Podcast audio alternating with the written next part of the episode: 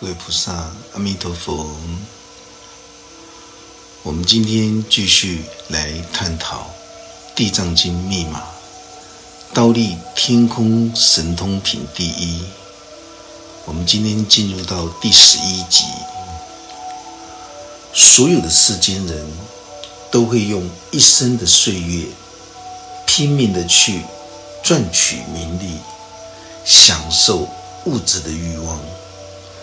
当事业顺利成功的时候，很多人都会忘了自己的初心，也会忘了自己是从哪里来的。所谓的初心，就是在形容着心的原点。人之初，性本善，心的原点。当我们这颗心还没有去接触到这个物质世界的时候，那个是一种清净本心的一种佛心觉性的状态。可是，一旦接触到了所有的物质世间的时候，他就开始忘了初心，忘了自己从哪里来的。很多人灵性贫瘠，在事业成功顺利的时候，在外面结交酒肉朋友。尽情的玩乐，回到家里，把父母亲当成是菲佣一样的看待，这是非常悲哀的事情。很多年轻人在外面结交酒肉朋友，视为是自己最亲密的朋友，一旦回到家里，对家人、妻子、儿女的态度，却是百般的叛逆。这是一种双重人格，也是一种虚伪的一种病态，心灵的一种病态的作用。他在外面可以花天酒地，和朋友们玩在一起，但是当他回家了以后，却是沉默不语，甚至于故意不听话，与家人唱反调。还自认为外面的朋友才是最亲密的，会管教他的家人都是最讨厌的人，这就是一种虚伪的一种变态心理的人，也代表着他的人格已经生病了。《地藏经》密码的每一句话，都是在透露出对生命庄严的态度。当你能看待生命是庄严的态度的时候，你的心和世间人的心，它绝对是不一样的。世间人追求的就是一种欲望的一种满足跟享乐，而修行学佛的人，他在面对自己良知佛性的时候，他们不会虚伪，他们会用最真诚的心。来生活，他们能够觉察了悟虚幻的沙婆世间所有的贪食、贪色、贪名、贪利，都能够为他所用。这个就是代表着，当我们两腿一伸的时候，在沙婆世间人生这场梦里面，我们什么也带不走。所有躺在棺材里面的人，都会后悔，都会遗憾的叹息。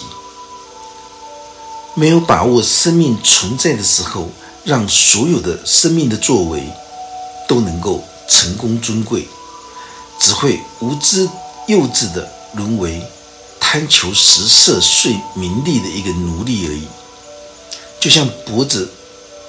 被拴的一条铁链，被所有的贪食、贪色、贪睡、贪名、贪利的五种欲望被拉着走了。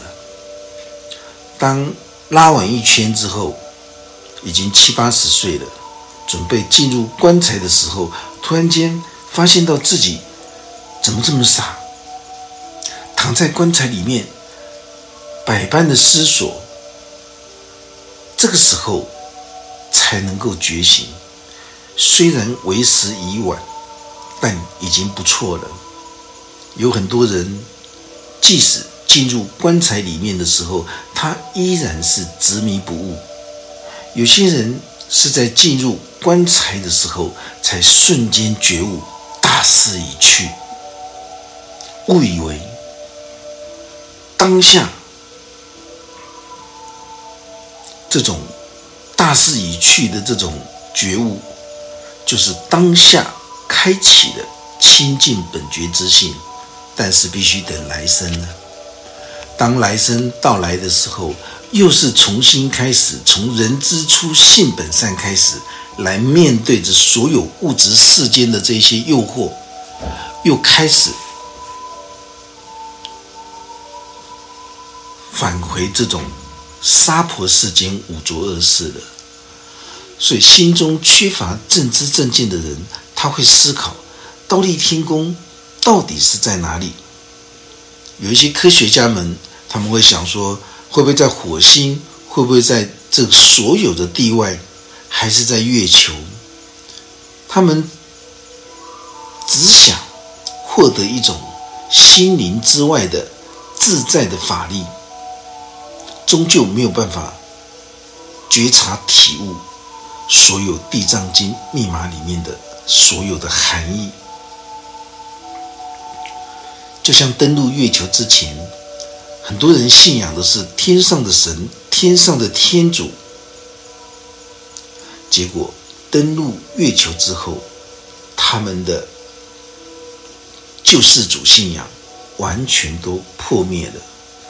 全世界的宗教都是在讲心外的天堂，追求死后的天堂，心外的神子，只有佛教。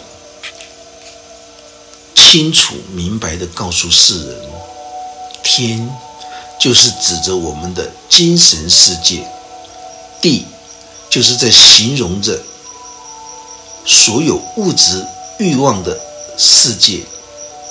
如果今天你想要悠游于天地之间，在精神世界和物质世界里面能够畅游，对于所有的。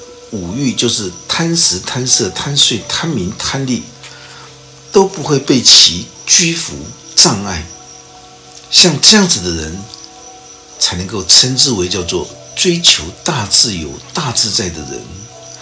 这就是在形容未来佛弥勒菩萨所修持的返璞归真、天真佛子的这个法门。如果今天，你的宗教信仰是带着胡乱啊，就是胡胡思乱想的心境来看待这部《地藏经》的时候，你必定都会是一种妖魔鬼怪的一种神话故事。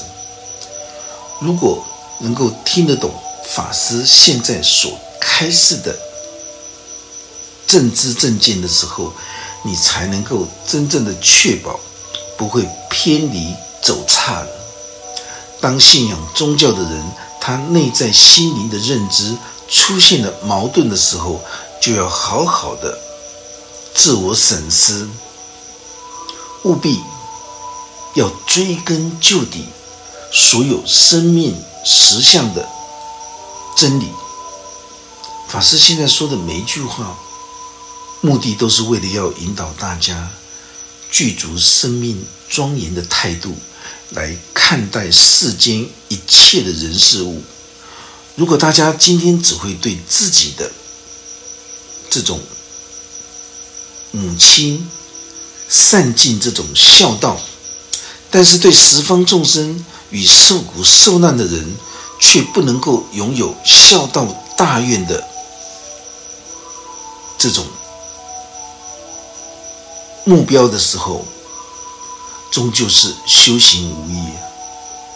有很多辛劳的母亲，她一生尽心尽力的呵护着自己的孩子，连让自己的孩子洗一个碗都舍不得，自己省吃俭用抚养孩子长大成人。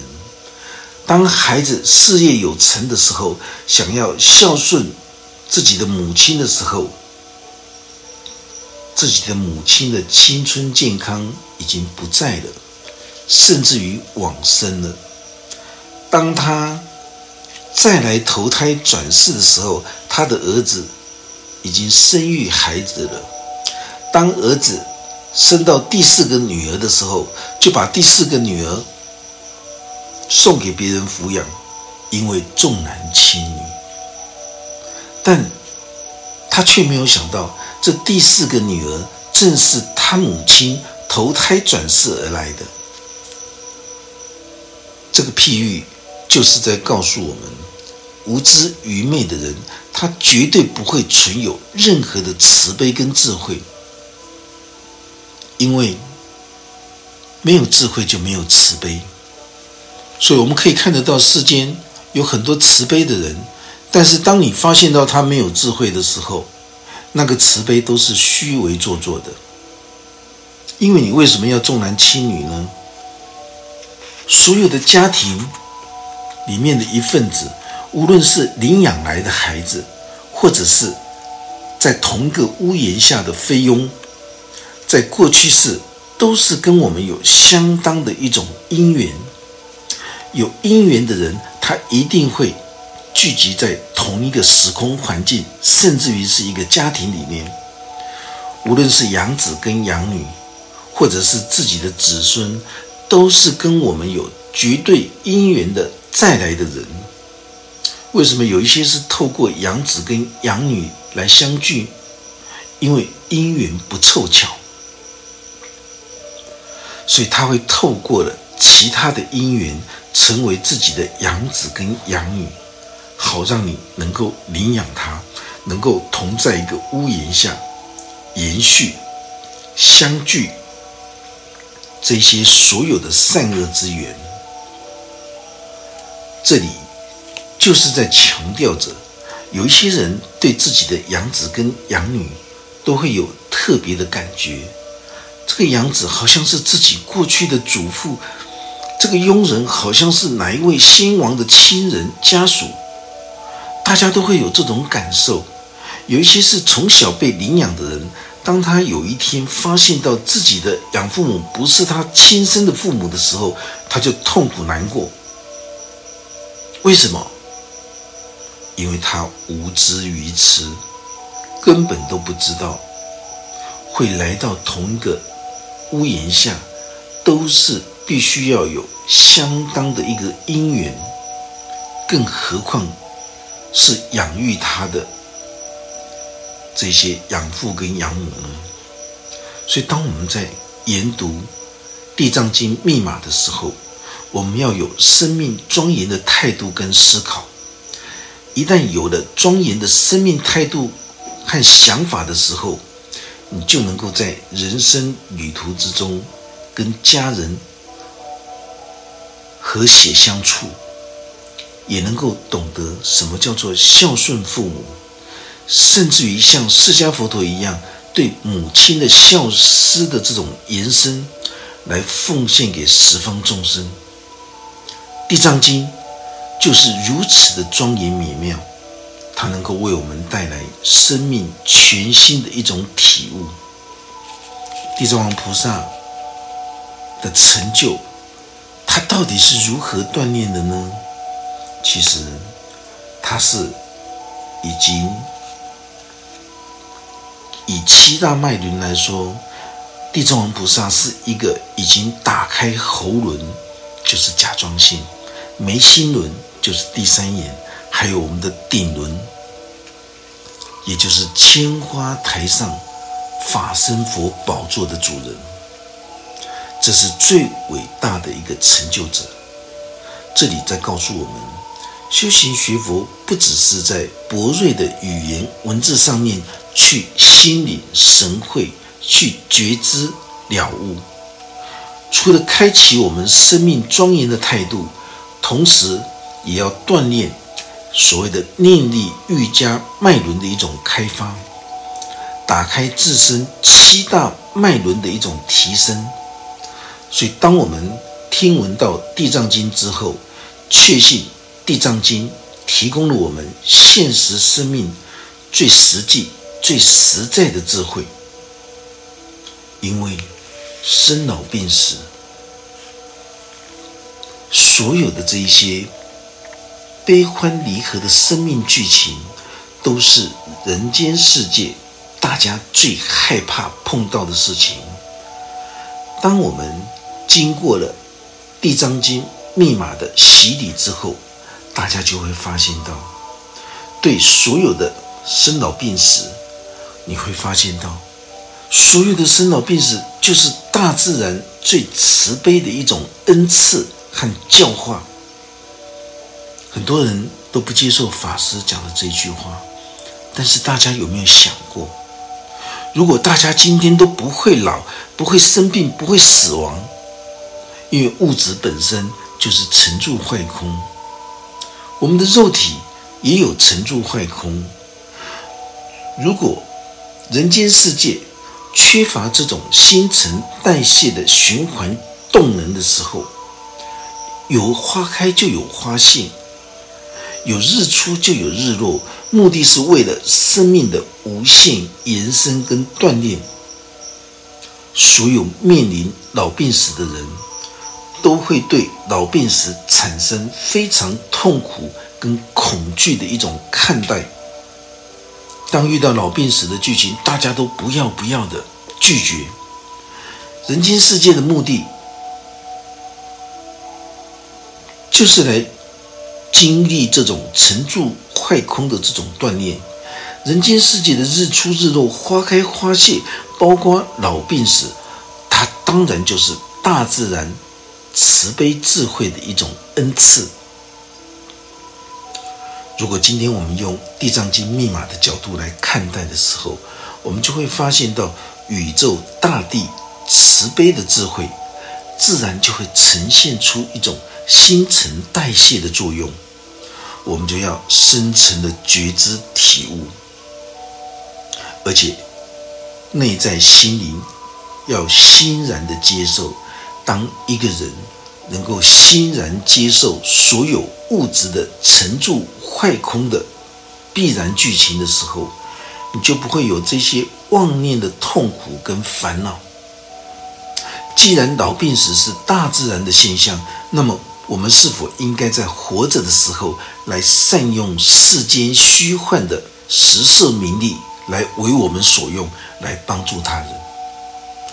如果我们是一个觉悟的人，我们就能够透过世间的所有的十色睡名利的剧情，来学习能舍能得的智慧，让自己的生命成功尊贵，不遗憾，哦，就是过着不遗憾的人生。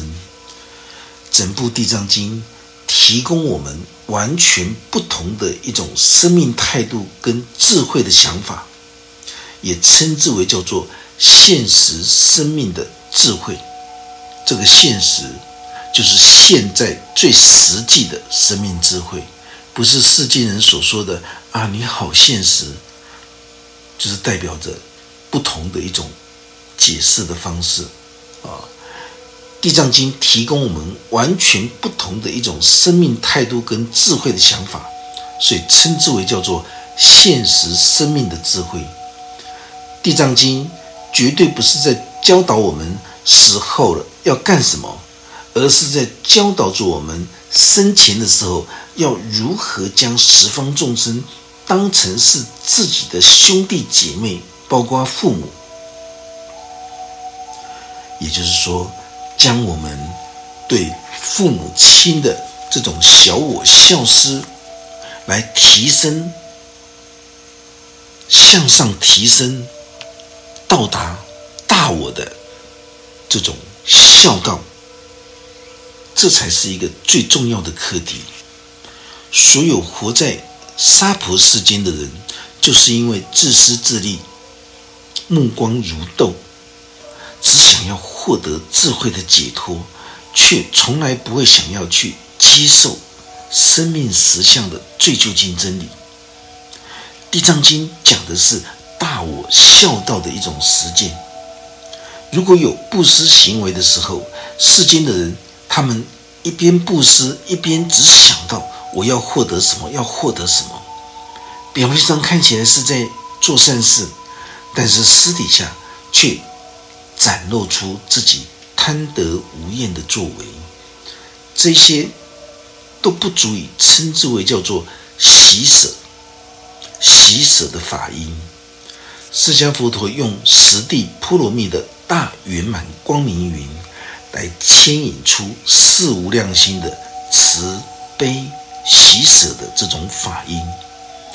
还有所有的解脱音、无漏音、智慧音，这些微妙法音，就是代表着大自然说法的一种音声，也是代表着世间一切百功淫身的智慧。这个叫做智慧的法身。如果从我们的心灵之中去触类旁通的。延伸出去的时候，就会形成大智慧的法音。就像修行学佛的人，绝对不可以用世俗的认知来看待世间的所有的万事万物。这也是法师在开示《地藏经》，所有要带给大家不同生命的一种庄严智慧。当我们的心灵之中拥有生命。庄严的态度的时候，那么我们所看到的所有的世间苦难，它都不叫做苦难了，那个叫做智慧的人生。当你在看待世间一切的万事万物的时候，你就能够为你所用，还能够协助你开启心灵的智慧。当你的心灵处于一种常静我乐。宁静祥和的时候，你所看到的人间世界的烦恼痛苦，它都会变成一个真善美的世界。当你在看待老病死的生命剧情的时候，你自然就会欣然的接受，你不再惧怕老病死的一个流程。地藏经的每一句经文，都是在诠释生命庄严的智慧态度。让所有后世修行学佛的人都能够借由释迦佛陀为母亲说法的缘起，来指引大家学习对宇宙大自然应有的这种宇宙大地的这种孝道的一种回馈。释迦佛陀感恩的为他兴亡的母亲，因为生下了他。让他能够在人间世界修行锻炼成就，所以释迦佛陀升华到新轮的刀立天宫，为他的母亲说法，进而延伸对十方众生的这种孝道回馈。所以释迦佛陀秉持着对宇宙个别生命体生命庄严的态度，来看待世间一切的众生。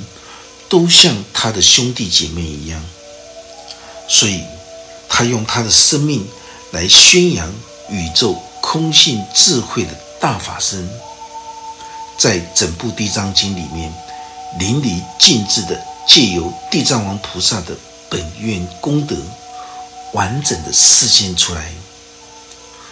所有修行学佛的人，绝对不可以和世间人一样，用自己世俗的立场。来看待所有世间的人事物，因为世间人在看待任何人事物的时候，都只会用自己复杂的自我想法跟心思来推测、来判断。如果修行学佛的人会用自己不成熟的心思跟想法来看待世间一切的。的人事物的时候，那绝对是一种背道而驰的作为。修行之人，你该用什么样的生命态度来面对世间一切的人事物呢？首先，你要从所有世间众生对自己的看法跟对自己的讲法来找到这个真理。因为众生皆为我师，世间人在看待修行人的时候，那真的是看得最维系的。你什么缺点他都可以看得到，他就是看不到他自己的缺点。所以世间众生，当他们讲我不好的时候，代表我就要检视自己了，我就要加强的修正自己。修行学佛的人，想要追求了生脱死、寄生成就，你就要用对方的看法来要求自己。这个就是一种真正的想要修行、修心、想要了生脱死、寄生成就的人，他才会这么做的。如果你能够从别人对你的看法里面来鞭策自己、来督促自己的时候，当你能够拥有这种庄严神圣的生命态度的时候，你就能够看到所有生命实相、诸法的最真实之相。当下你就能够觉知关照，进而你能够修正自己、调整自己，这才是一个真心求道的人应有的作为。释迦佛陀在十地波罗蜜波罗蜜里面放射出大圆满光明云，大光明就是代表着宇宙本体的空性智慧。大光明云，这个云就是一种能够覆盖，所以大光明云带出来的十地波罗蜜，这波罗蜜就是智慧。大光明云带出来的十地波罗蜜，所有智慧的法音，首先我们看到经文里面所说的，叫做狮子吼音，狮子。我们都知道它是百兽之王，能够借用大雄狮子来形容世间的众生。